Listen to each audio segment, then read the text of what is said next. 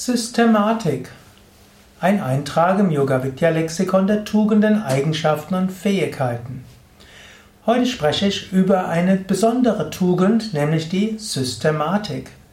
Systematik. Was ist Systematik? Wozu ist Systematik gut? Und sollte man Systematik entwickeln? Wie kann man es entwickeln? Gut, Systematik kommt von System und Systematik ist etwas in ein System hineinzubringen, eine gewisse Ordnung für etwas. So gehört Systematik auch zum Thema von Ordnung. Und wie es so schön heißt, Ordnung muss sein. Gerade in komplexen Lebensumständen braucht es Systematik und Ordnung. Angenommen, du lebst ganz allein, hm, zum Beispiel als Bettler, als Bettelmönch, als Vagabund, dann braucht es nicht viel Systematik. Dann kannst du in den Tag hineinleben. Insbesondere wenn du weißt, es gäbe auch irgendwo Obdachlosenheime und irgendwo kommst du unter. Angenommen, du lebst in einer Familie, dann braucht es schon etwas mehr Ordnung. Die anderen müssen irgendwo eine Verlässlichkeit haben. Angenommen, du hast Kinder, die Kinder brauchen auch eine gewisse Verlässlichkeit. Sie müssen wissen, wann gibt es was zu essen Wann muss ich ins Bett? Welche Freiheiten haben? Welche Grenzen habe ich? Eine gewisse Ordnung und das kommt aus Systematik. Angenommen, du machst eine kleine Facebook-Seite oder machst irgendwo deinen Facebook-Account, dann braucht es jetzt erstmal keine große Systematik. Du fängst einfach an. Angenommen, du hast eine Facebook-Seite, brauchst auch keine allzu große Systematik. Aber angenommen, du hast ein Yoga-Zentrum und du hast eine Internetseite und du willst jetzt, dass die Internetseite gut gepflegt ist, Menschen sie finden, dann brauchst du eine Systematik. Und du willst dafür auch eine Facebook-Seite gut haben, die irgendwo auch Menschen so auf deine Yoga-Seite bringt, dann brauchst du eine Systematik, wie gehst du dort um. Prompt geht es nicht mal allein mit Spontanitäten aus dem Gefühl heraus. So wie deine Aufgaben umfangreicher werden, so wie du mehr Verantwortung hast, und je mehr du mit anderen Menschen zusammenarbeitest, umso mehr braucht es Ordnung und Systematik. Das ist manchmal für Menschen, die auf dem spirituellen Weg gehen, gar nicht so einfach.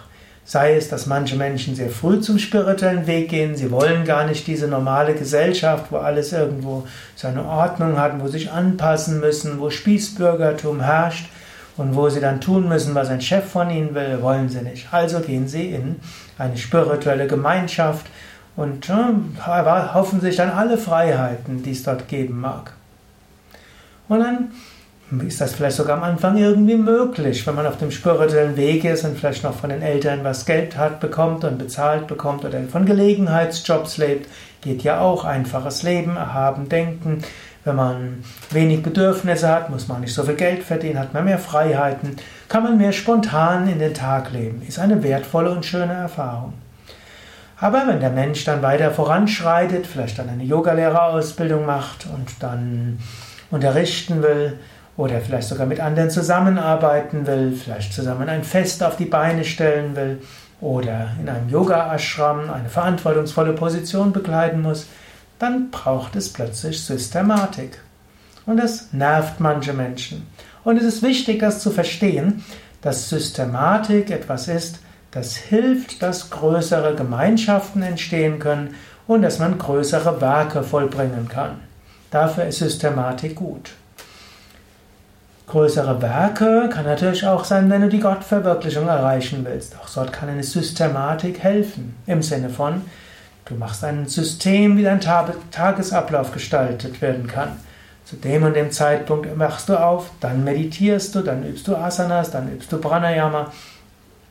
Zu die Zeiten hast du für den Tag und an dieser Tugend arbeitest du diese Woche und am Abend beendest du den Tag so und du gehst vielleicht zweimal, die zweimal im Jahr in einen Ashram und du intensivierst deine Praktiken zu einem bestimmten Zeitpunkt oder machst da sogar eine Systematik, was du in welchem Jahr machen willst.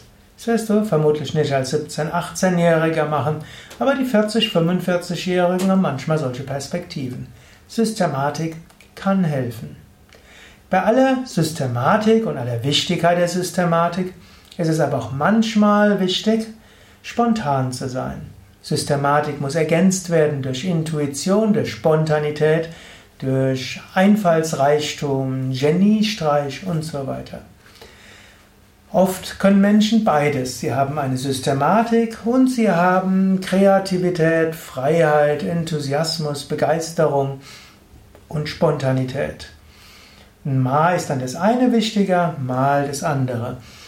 Manchmal geschieht es irgendwo von den inneren Prozessen, dass man merkt, mal, jetzt muss ich etwas systematischer sein, jetzt brauche ich kreatives Chaos.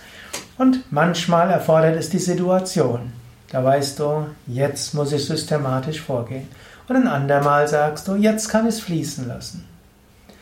Manche Menschen sind hauptsächlich die, hm, ja, die systematischen Menschen, die Ordnungsfreaks.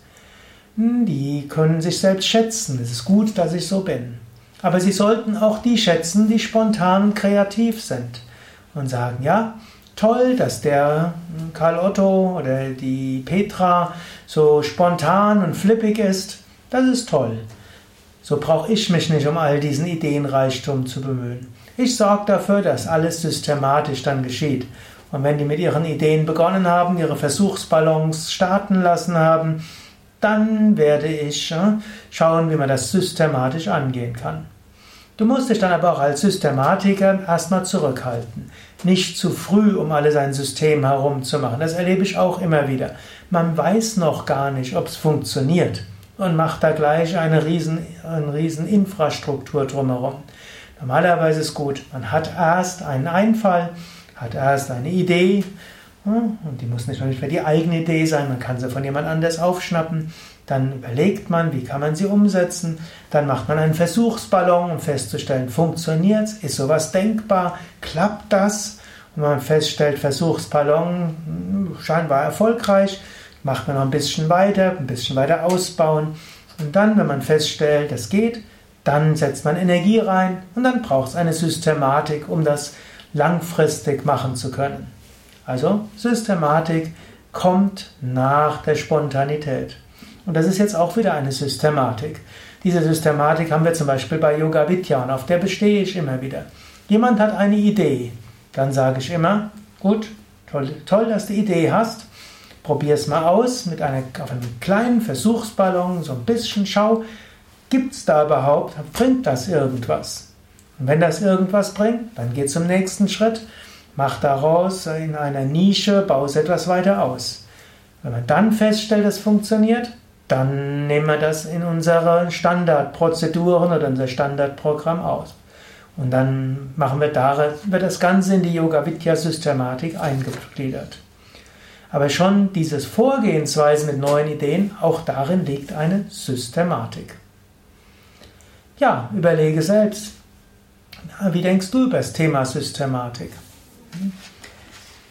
Mehr Informationen über Systematik findest du auf unseren Internetseiten www.yoga-vidya.de. Dieser Vortrag über Systematik ist ein Eintrag im Yoga Vidya Lexikon der Tugenden, Eigenschaften und geistigen Fähigkeiten. Mein Name Sukadev Bretz. Wenn du einen Kommentar zu dieser Sendung machen willst, da würde ich mich sehr freuen sei es auf iTunes oder auf YouTube, in Podstar oder wo auch immer du diese Hörsendung hörst oder diesen Vortrag siehst. Ich würde mich freuen über jeden Kommentar und über jede Bewertung, jeden Daumen hoch oder Stern, den du egal wo vergeben kannst. Alles Gute, bis zum nächsten Mal.